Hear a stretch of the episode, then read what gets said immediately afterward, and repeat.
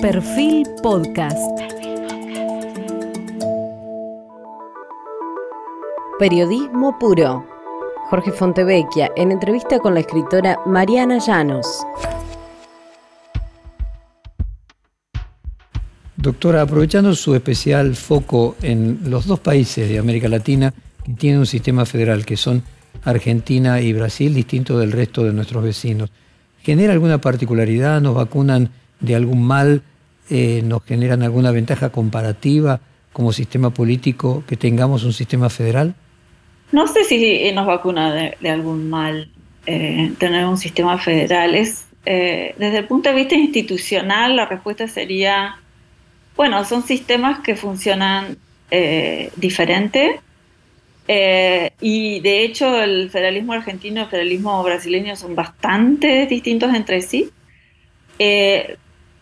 Lo que podríamos, lo que podría llegar a argumentar un poco es eh, en qué sentido restringen los poderes eh, federales o provinciales al ejercicio del eh, poder nacional, digamos, ¿no? Y entonces, en ese sentido, obviamente, en los dos países el hecho de tener el presidente que conversar, la obligación de conversar o interactuar, digamos, con jefes de Estado subnacionales que han sido también directamente electos eh, y que llevan la representación de sus provincias como el objetivo eh, fundamental de sus gobernaciones, eh, es, un, es un gran, una gran limitación ¿no? para, para, el ejercicio del poder nacional. Por eso, no solamente cuando vemos el resultado electoral, debemos observar lo que pasa a nivel nacional, sino también lo que está ocurriendo a nivel subnacional. ¿no? Eh, esa sería una gran diferencia de, la forma en que funcionan eh, los sistemas presidenciales en estos países con otros países de la región, lo cual no quiere decir que los gobiernos locales en otros sistemas políticos que no son federales también tienen su poder, ¿no? Y, eh, y que el, Ejecutivo Nacional tiene que estar eh, pendiente y observando qué es lo que pasa en la arena local y, en, la arena eh, provincial. Ahora, por ejemplo, doctora, frente a la emergencia de un eh, outsider de la política, alguien, un candidato que aparece que era totalmente desconocido, que usted vio que en América Latina se ha venido dando distintos, distintas veces con bastante asiduidad últimamente. El hecho de que haya un sistema federal, imagino, que, por ejemplo, al ser bicameral y haber Senado, y el Senado está representado por los poderes locales, eh, y que un partido nuevo tarda cierta cantidad de años en pasar a tener representación en todos los países, le pone freno y límite a la emergencia, y no solo a la emergencia, luego a la capacidad de producir cambios de un outsider de la política.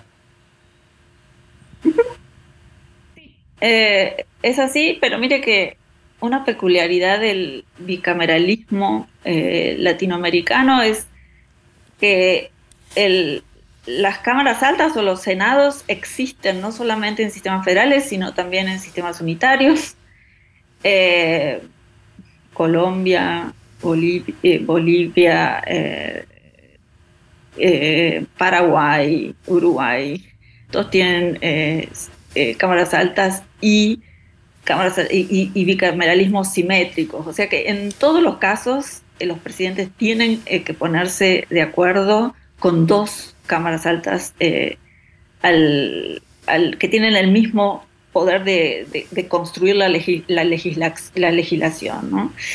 Eso por un lado, pero ciertamente imagínense que si eso ya es un desafío para un presidente que viene con una trayectoria política que ya ha ocupado quizás el puesto antes o ha estado en el legislativo antes o ha estado en alguna gobernación provincial antes, o sea, algún eh, líder político que ya tiene trayectoria política eh, y experiencia en el Estado o en, o en distintos niveles del Estado, incluso para esos líderes políticos es un desafío trabajar con un Congreso en dos cámaras y con un poder que se está dividido a nivel subnacional, puede imaginarse lo que significa para eso, eh, lo que puede significar eso para un líder que no tiene experiencia de compartir el poder, que no ha ejercido el poder de ninguna manera, simplemente eh, quizás haber estado en la Cámara de Diputados un par de años sin la experiencia de lo que significa eh, el desafío de, ocupar el, Poder Ejecutivo. Entonces, ejercer eh, la presidencia y el Poder Ejecutivo es un desafío para cualquier líder político. Con más razón, es un desafío para una persona que viene de afuera de la política y, quizás no conoce los pormenores de estar interactuando con las instituciones a tantos niveles diferentes. Ahora uno observa, por ejemplo, a lo largo de la historia de América Latina, que en los países del Pacífico, en general más con tendencia a ser unitarios, es más fácil pasar de intendente de la ciudad, de una de las ciudades importantes, a presidente, mientras que en países como Brasil y Argentina el cursus honorum para llegar a presidente no necesariamente siempre, pero en mayor proporción demora más tiempo. Eh, eh, no, no entendí muy bien a qué se está refiriendo, pero Cuando usted observa, por ejemplo, Ecuador, me pongo el país más chico, es habitual que el presidente fue intendente, prefecto de una ciudad. Sí. Ese es el... No, no, hay, no hay que ser primero prefecto, después gobernador, después presidente de la Cámara de Diputados. El cursus honorum requiere eh, un proceso más complejo en los países federales porque hay más cargos de importancia. Eh, el caso de eso, digamos, eso suponiendo que hay una carrera política que es ascendente desde lo local hasta lo nacional, ¿no? Hasta lo federal.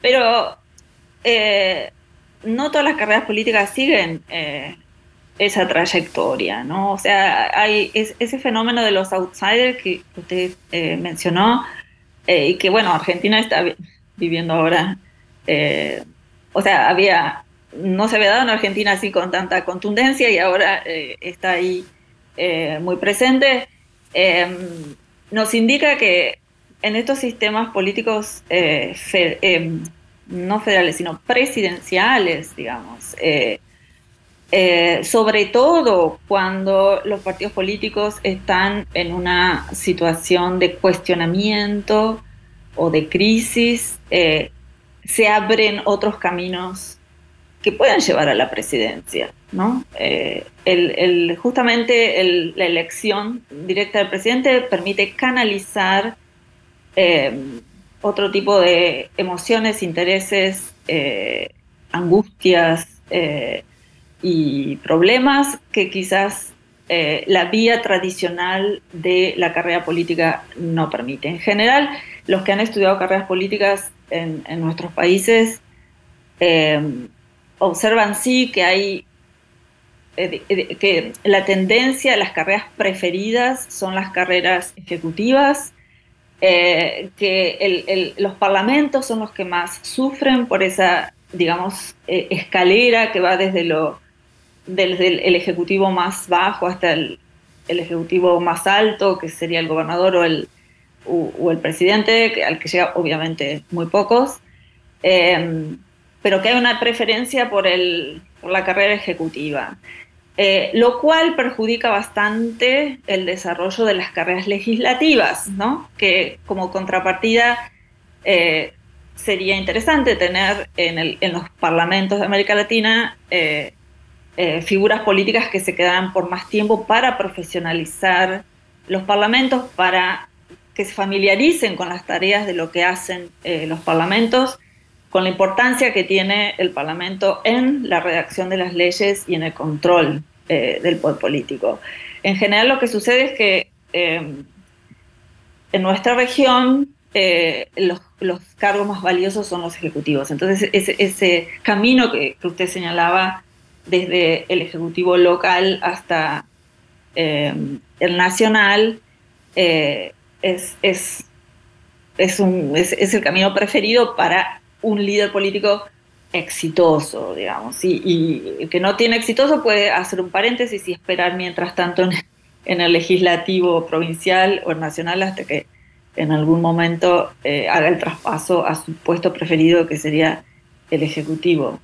Eh, ahora, eso en situaciones normales es un camino que se hace a través eh, de los partidos políticos, la afiliación partidaria y, permite hacer eso, dependiendo del sistema político. Por ejemplo, en Brasil los partidos son más bien personalistas y eh, vehículos eh, electorales ¿no? de los candidatos. Y, em, y bueno, todos necesitan presentarse, todos los candidatos necesitan presentarse a la presidencia a través de un partido político, pero el nivel de eh, afianzamiento y, consolidación de ese partido puede variar enormemente, ¿no? Y lo que hemos visto en los últimos años es una tendencia eh, de la ciudadanía a, digamos, penalizar los partidos eh, con más experiencia y con más antigüedad eh, en la región y, en la elección de líderes que vienen de fuerzas políticas nuevas. Ahora, doctora, imaginando lo que usted misma marcaba de la posibilidad en la Argentina de que eh, irrumpa alguien con un partido nuevo y volviendo al sistema bicameral, al sistema de gobernaciones, al poder que tiene el gobernador eh, sobre los eh, senadores, la existencia de leyes que solamente se pueden aprobar con mayorías especiales y o con, que ingresen por solo una Cámara y no por cualquiera de las dos cámaras, ¿no limita eso en gran medida a los outsiders de la política no a ser electos, sino luego poder llevar adelante sus ideas?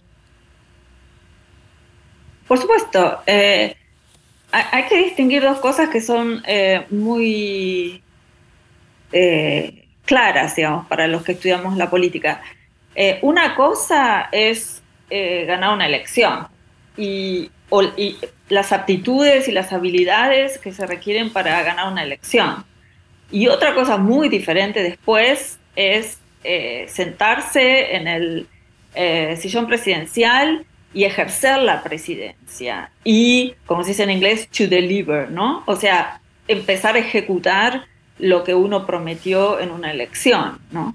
Entonces ahí, en un sistema democrático, las restricciones eh, empiezan a aparecer, porque no es que uno, incluso el simple hecho de editar un decreto es, eh, eh, requiere cierta reglamentación, de, requiere mirar cuáles son las leyes, los procedimientos para editar un decreto, hay que mirar la constitución, etc. O sea, hay las normas con las que convivimos en un sistema democrático están presentes y hay que tenerlas en, en cuenta. Y después están los otros eh, actores e instituciones que según nuestra constitución intervienen en, el proceso decisorio, ¿no?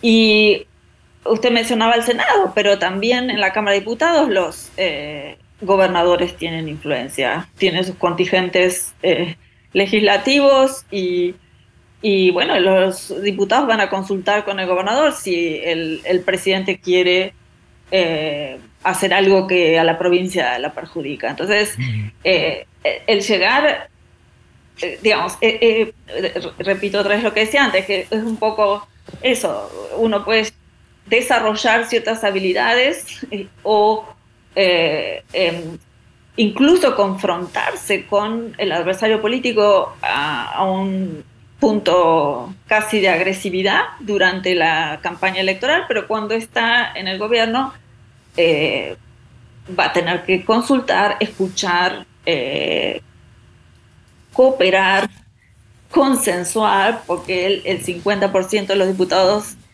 eh, es la mayoría que se requiere para aprobar las leyes, ¿no? incluso si, digamos, la Constitución provee distintas herramientas, y eso está, hay bastante literatura sobre eso, cómo puede un presidente o qué, herramientas tienen los presidentes a disposición eh, para ejercer el gobierno. Y hay bastantes diferencias entre los países y se habla mucho de los, presidentes superpoderosos o hiperpresidenciales, eh, pero en la realidad es que cada ley es un juego político, inicia un juego político nuevo y si el presidente no tiene una mayoría de su partido o de su coalición que lo acompañe desde el Congreso, entonces se va a enfrentar a distintos tipos de situaciones. Y justamente cuando, los, cuando el presidente es débil o los partidos son débiles, estas instituciones subnacionales que quizás se esconderían detrás de unas mayorías parlamentarias reaparecen con más fuerza y va a hacer falta eh, conversar con ellos, ¿no? Hablando del origen de los sistemas políticos en América Latina, queda claro que eh, el sistema presidencial es mayoritario eh, y la enorme influencia que tuvo la Constitución norteamericana en muchos de los países de América Latina. El sistema presidencialista y el sistema bipartidista eh, responde a particularidades que no todos los países pueden llevar adelante con éxito hay un ocaso del bipartidismo eh, o lo que vulgarmente llamamos grita en la Argentina lo está reavivando. Usted recordará que el doctor Alfonsín tenía la idea de un sistema más legislativo, más como es en Europa, más colegial, donde el jefe de Estado sea el resultado de una alianza legislativa. Con su experiencia de los dos lados del Atlántico, eh, ¿qué, nos tiene para recomendar? Todos los, sistemas eh, de gobierno tienen sus pros y sus contras. Em, eh, eh, creo que no es correcto eh, hablar del presidencialismo en general o del parlamentarismo en general como dos sistemas opuestos, creo, y, eso está bastante em, establecido en la literatura, que depende de cómo juega cada sistema, el presidencialismo con cada sistema de partidos, es el resultado que uno tiene. Entonces, cuando cuando comenzó la transición a, eh, o sea, los primeros gobiernos después de la transición a la democracia, te mencionó Alfonsín, justamente estaba escribiendo esta, esta semana sobre el Congreso eh, de Alfonsín. Alfonsín tenía 129 diputados, tenía casi, tenía quórum, o casi quórum propio en la Cámara de Diputados, no tenía senadores y, no tenía mayoría en el Senado, ¿no? Eh, nunca la tuvo. Después perdió la mayoría en, en la Cámara de Diputados eh, y eso fue un comienzo bastante traumático para la democracia, porque era, ok, este presidente que llega con, con tantas expectativas y, eh, y, con una agenda tan de, devolución a, la sociedad, a la ciudadanía, de lo que la dictadura eh, había, se había llevado, digamos, era difícil, digamos, gobernar en ese contexto. Pero imagínese, en el caso eh, en el país de al lado que hablábamos al principio, Brasil, donde el, tener un 40% de la Cámara de Diputados es un sueño para un presidente. Ningún presidente tuvo un 40% de la Cámara de Diputados propio que no fuera armando coaliciones. O sea, en Brasil existió el multipartidismo desde el comienzo y hay em, y justamente los, los trabajos críticos del presidencialismo eh, eh, eh, están mirando al caso brasileño, porque decían, ok, es la combinación difícil, le llamaban, ¿no? el presidencialismo con el multipartidismo. ¿Cómo iba a ser Brasil para funcionar en, un sistema político democrático si el presidente no, no, no, no tenía esas mayorías que quizás en Argentina el presidente sí podía aspirar? En Brasil siempre un problema. después eh, eh, Fernando Enrique y Lula armaron lo que llegó a llamarse presidencialismo de coalición, el establecimiento de coaliciones formales, eh, bastante formalizadas, de gobierno, que debían ser muy amplias porque la constitución brasileña tiene muchas políticas sustantivas, entonces los presidentes brasileños para gobernar normalmente tienen que reformar la constitución. Entonces, no es solamente conseguir el 50% de los votos de los presentes en el Parlamento, como en el caso argentino, sino formar mayorías ampliadas para eh, eh, ejecutar muchas de las políticas eh, del gobierno. Ahora, eso fue cambiando con el tiempo y la situación que tenemos hoy en día es eh, prácticamente de fragmentación en casi todos eh, los casos. Eh, quizás en México, ¿no? Andrés Manuel López Obrador ha conseguido mantener sus mayorías, ¿no? Pero la fragmentación política se ha instalado en casi todos los países. Y, eso de tener una, una, mayoría del mismo partido es bastante difícil. Entonces los presidentes tienen que aprender a em, eh, relacionarse con un Congreso que saben que no les pertenece. Y eso está bueno, porque así es, eh, así fue pensado el diseño constitucional, ¿no? Que el presidente no tuviera el, poder absoluto, sino que tuviera que relacionarse, referirse a, los, a los partidos, eh, algunas veces el propio partido puede ser un problema también, pero también los partidos de la oposición para generar políticas públicas que sean más consensuadas o, aceptadas por una mayor parte. Y doctora, ¿a qué atribuye usted que los dos países sajones más importantes, Inglaterra y Estados Unidos, sea donde el bipartidismo resiste más? ¿Hay algo del orden de la cultura? ¿Hay algo del orden del conservadorismo? Eh, ¿Usted cree que la fragmentación va a llegar también a ellos más tarde o más temprano? o están inmunes a esa fragmentación partidaria? Eh, eh, tienen sistemas de partidos diferentes, ¿no? Son elecciones uninominales, en distritos uninominales, ¿no? Que tienden a la formación de mayorías amplias. Ahora, el bipartidismo era en la literatura de hace unos 20 años el, como le decía, el, bipartidismo era visto como una... Eh, con ojos positivos, ¿no? Porque permitía la formación de mayorías y facilitaba la gobernabilidad. Ahora, en los últimos años, eh, no solo es una tendencia el multipartidismo, o sea, el multipartidismo extremo, la atomización de, de los partidos es un problema grande y ahí está, por ejemplo, Perú. Eh, pero el multipartidismo ahora eh, es visto con otros ojos, me parece que a la luz del caso norteamericano, como usted mencionaba, ¿no? que el hecho de la posibilidad de tener un presidente que es extremo, de ideología extrema, que además pueda manejar un, el Congreso completamente porque es gobierno y oposición nada más, ¿no? Es un partido en el gobierno, un partido en la oposición. Eh, es más peligroso para la supervivencia del sistema político que tener un presidente que se enfrente a un Congreso y tenga distintos partidos con los que tiene que negociar. ¿Qué punto? No sé si me, no sé si me expliqué. Se explicó bien. ¿Qué punto de contacto usted encuentra de un lado y otro del Atlántico entre la emergencia de extremas derechas populares eh, que se dieron, por ejemplo, en el caso de Europa, con la que se viene dando en el caso de Argentina con la libertad avanza. Sí, eh, son unos tiempos muy difíciles, ¿no?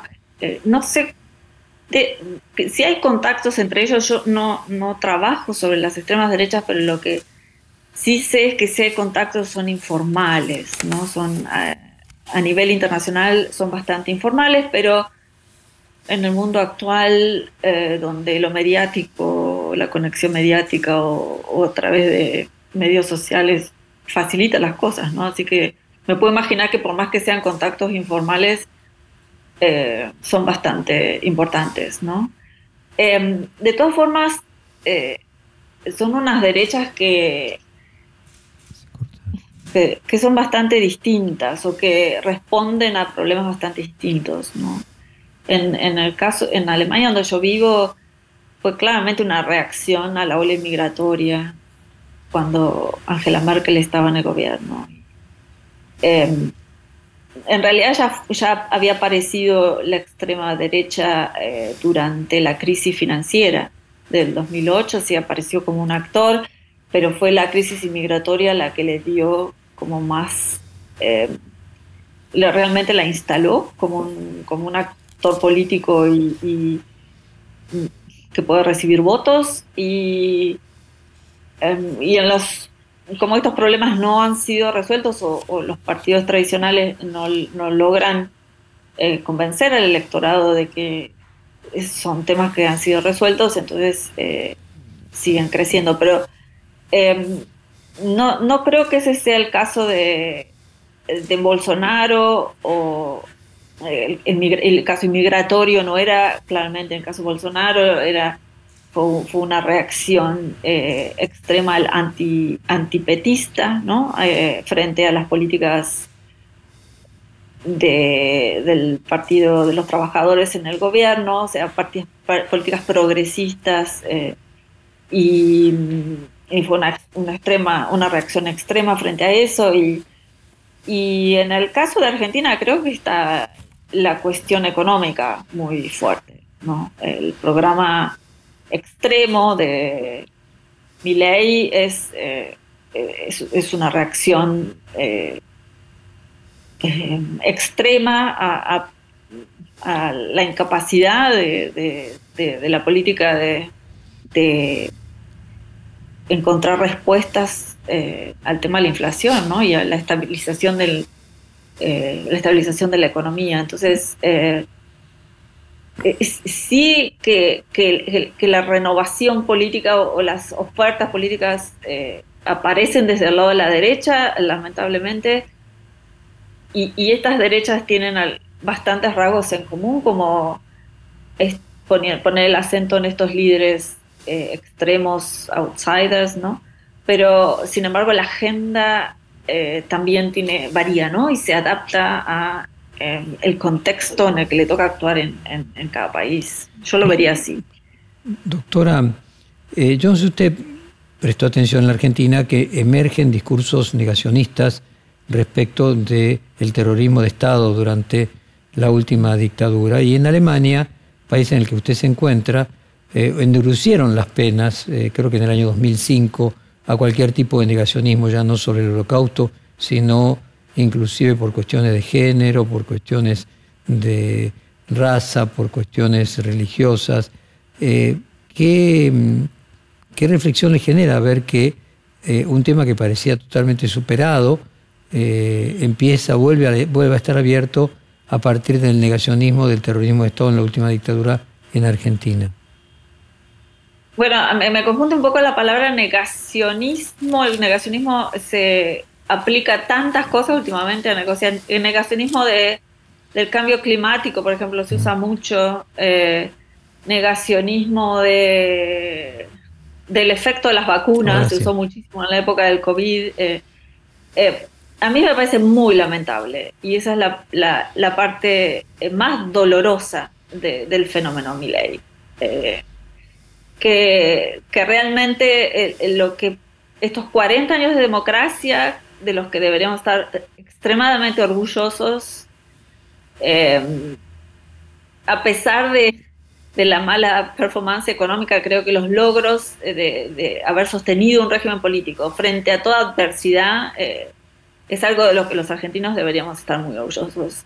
Y justamente uno de los pilares fundacionales de, este régimen eh, democrático fue tener una política clara en relación eh, a los crímenes de lesa humanidad de la dictadura. Y por lo tanto, revisar eh, ese pasado eh, me parece abrir una, una puerta que, en la que no teníamos ninguna ganas de meternos y ojalá nos nos metamos y,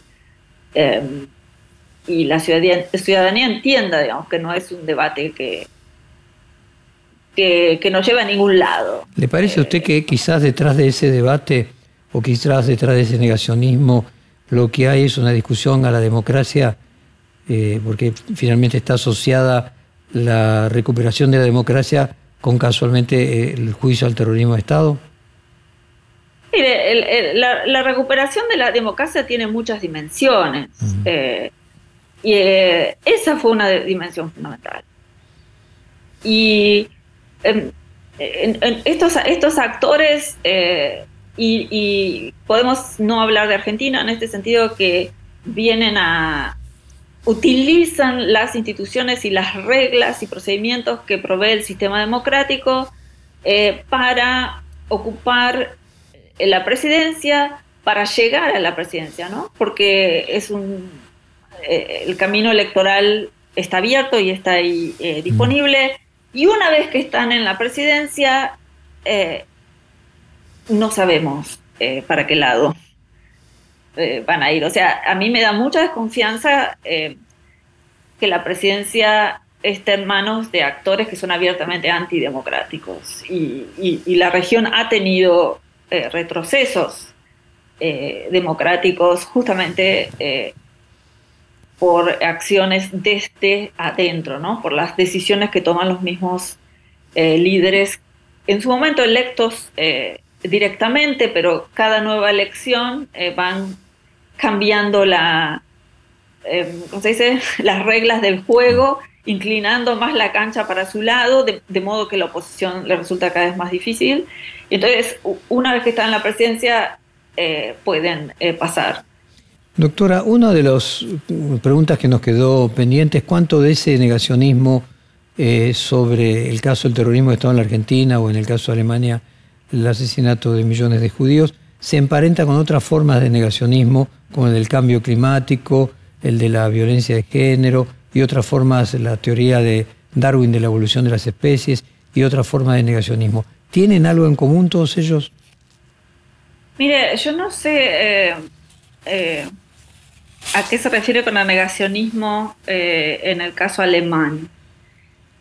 supongo que no está hablando de, las, de la aparición de o sea, que no está hablando de lo, de lo que es la política del Estado, de Estado en el caso alemán, digamos, ¿no? Eh, eh, el, holocausto nunca eh, fue, va a ser negado por las autoridades alemanas. Quizás hay, han aparecido fuerzas políticas que, o intereses políticos que quieren negar eso, y, que, pero no, no me parece que, que ese sea un tema, digamos, el negacionismo del holocausto en el caso de Alemania no, lo veo. Justamente eh, no, es mi tema de investigación y, no trabajo sobre política alemana, pero como ciudadana no.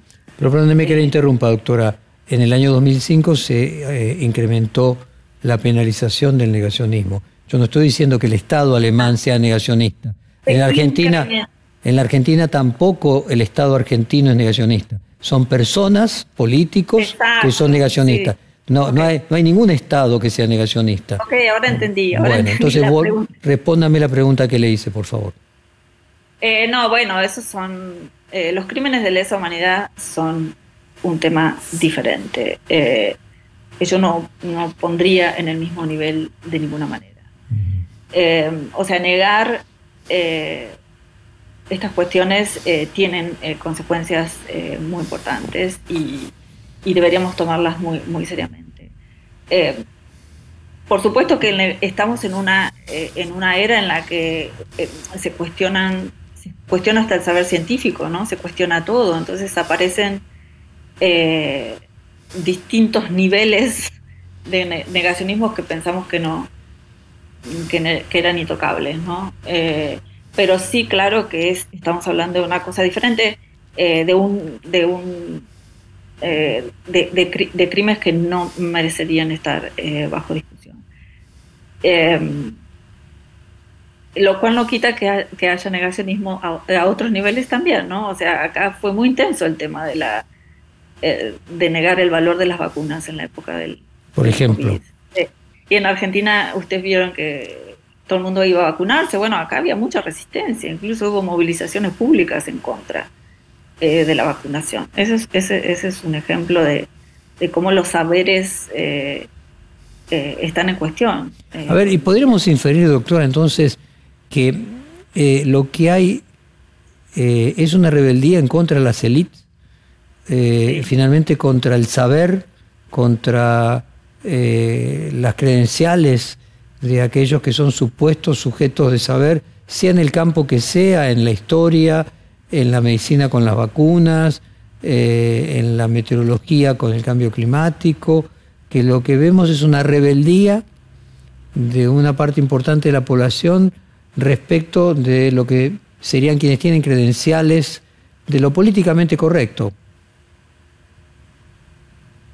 Eh, sí, eh, hay una rebeldía, pero también hay unas necesidades eh, ciudadanas, populares, bastante concretas que no se satisfacen, ¿no? Entonces, eh, eh, más que una rebeldía, yo hablaría de una especie de crisis de representación en la que los ciudadanos ven que, que la oferta de los partidos tradicionales no apunta a resolver los problemas que, los, que los ciudadanos deben atravesar día por día. Y, y entonces eso genera eh, la búsqueda de otras opciones políticas y lo que aparece ahí son estas otras eh, opciones. Entonces sí que hay una crisis de la oferta política tradicional por distintas razones en distintos países y, la tentación a buscar eh, respuestas por otros lados. Incluso en las democracias establecidas, ¿no?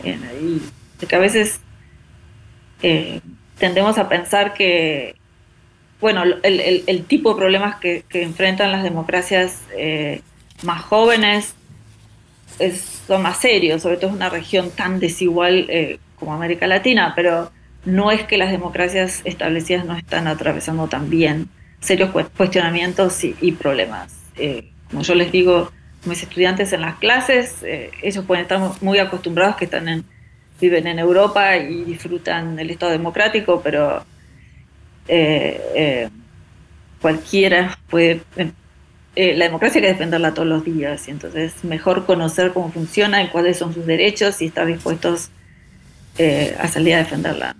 Hay otro fenómeno, doctora, que se puede interconectar con este que tiene que ver con cierta, cierto reverdecer del anarquismo y el antiestatismo, es decir, Internet eh, ha permitido posibilidades de cierto grado de globalización que cruce los estados, por ejemplo, en las criptomonedas, para darle un, ejemplo de ponerse por fuera de los estados eh, y una discusión respecto de que los estados, ya no los partidos políticos, no, no están dando respuesta a estas satisfacciones, como por un lado los políticos por otro lado el sistema democrático y por otro lado el Estado mismo, sea con el sistema que sea, no está en condiciones de dar respuesta a las demandas de las personas. Sí, tenemos unos estados bastante débiles y unos desafíos bastante grandes para unos estados bastante débiles. Eh, así que hay como distintos niveles de problemas que se superponen. Y Em, ¿Qué es lo que viene primero? Eh, en un análisis de causalidad uno no sabría eh, cómo em, decir quién tiene la culpa, si la política o el Estado que no alcanza. Eh, lo que sí desconfío de las propuestas que están en contra del Estado tan abiertamente. creo que el Estado, y sobre todo en sociedades tan desiguales, donde hay tantas eh, servicios y necesidades que satisfacer, eh, no podemos darnos el lujo de no tener Estado. Incluso, bueno, yo vivo en Alemania, ¿no? Que sabrá que es, es un Estado bastante amplio y con unos un estado de bienestar eh, em, muy extenso, muy extendido, que cuesta, cuesta mantener, pero, pero bueno, la educación es pública, la salud es pública, y, em, el transporte es público, los trenes funcionan mal, pero funcionan. Eh, entonces eh, el ciudadano se acostumbra a eso y, demanda eso y, eso facilita la vida de las personas. Y, entonces em, eh, necesitamos Estado. Profesora, otro tema interesante es cuando usted hizo sus estudios comparados de los distintos partidos políticos en América Latina, lo que vemos es que la mitad del siglo pasado América Latina estuvo atravesada por la Guerra Fría entre la ex Unión Soviética y los Estados Unidos. Hubo luego de la caída del muro de Berlín una hegemonía de los Estados Unidos absoluta y viene emergiendo desde hace una década una potencia que le disputa ese poderío a los Estados Unidos, que es China. ¿Cómo modifica ah, la política latinoamericana la emergencia y desaparición de la ex Unión Soviética y la actual emergencia china?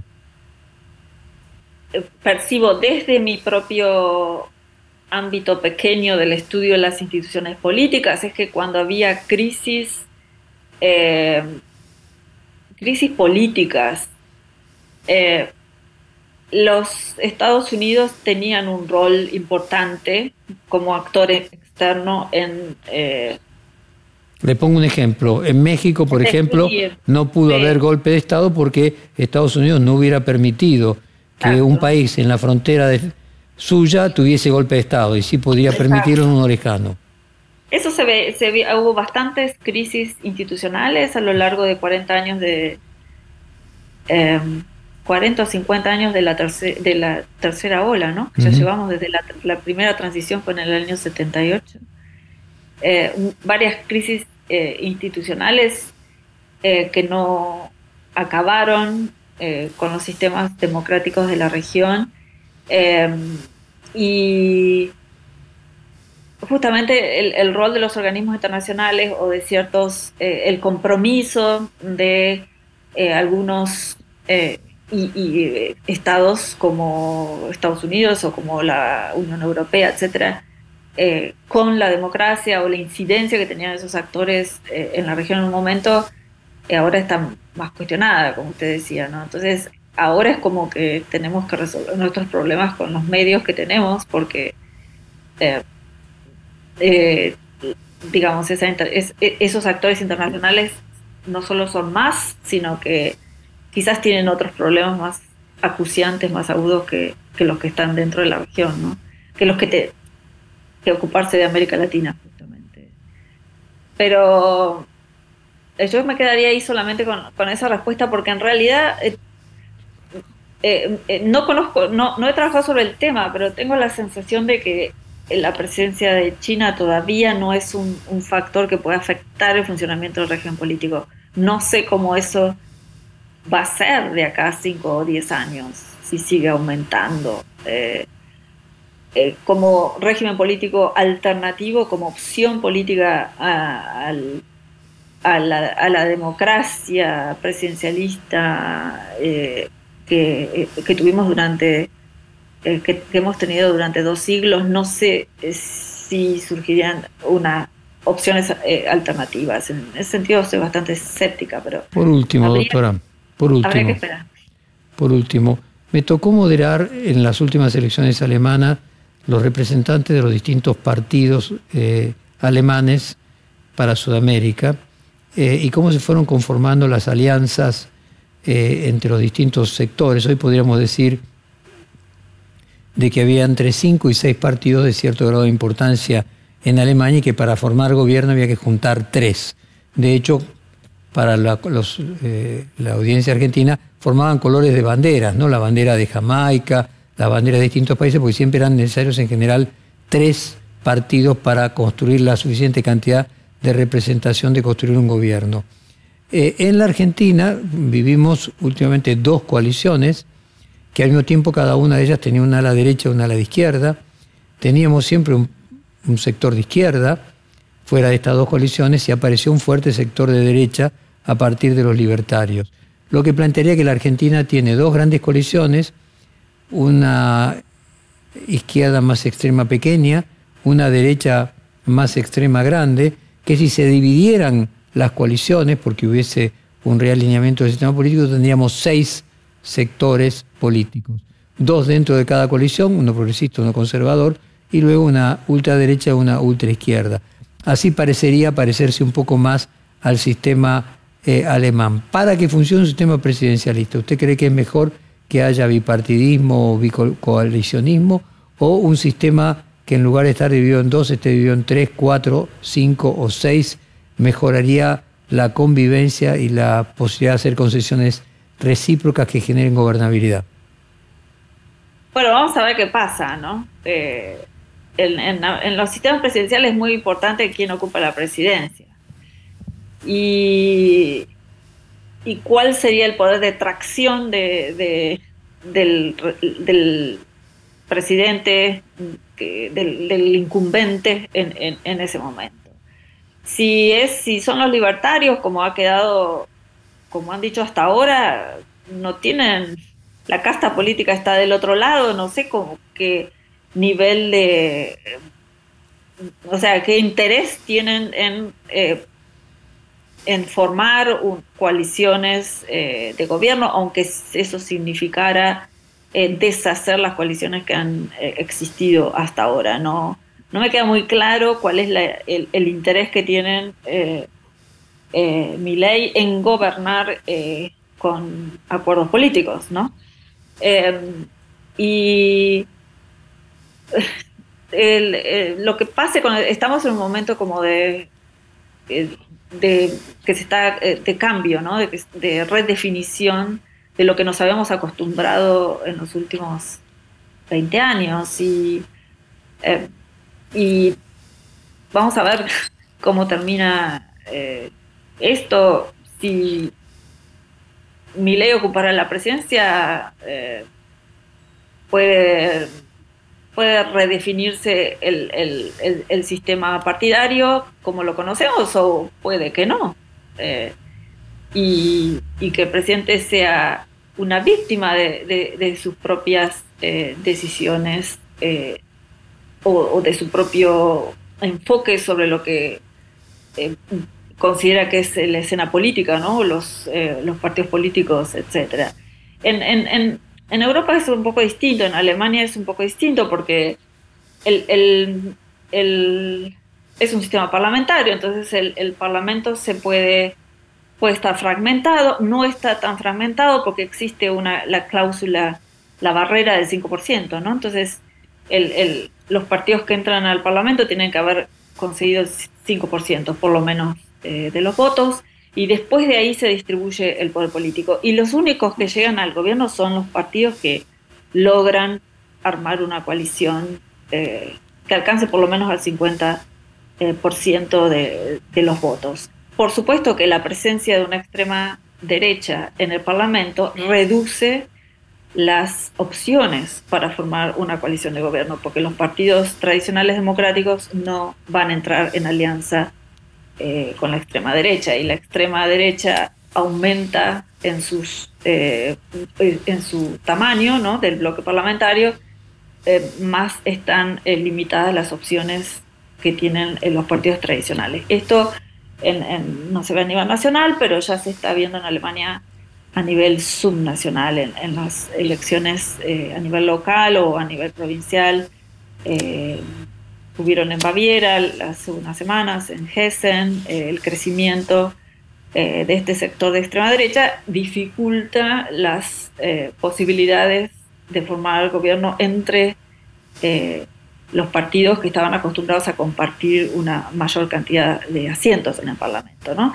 en los sistemas presidenciales es un poco distinto porque el presidente es una decisión del presidente si quiere jugar el juego parlamentario de esa manera, si quiere construir coaliciones y formar, eh, trabajar con los partidos, formar una mayoría, integrar eh, a, los partidos que están en el, en el Parlamento a través del gabinete, como, como hacen los brasileños, que reparten los ministerios para formar eh, mayorías parlamentarias.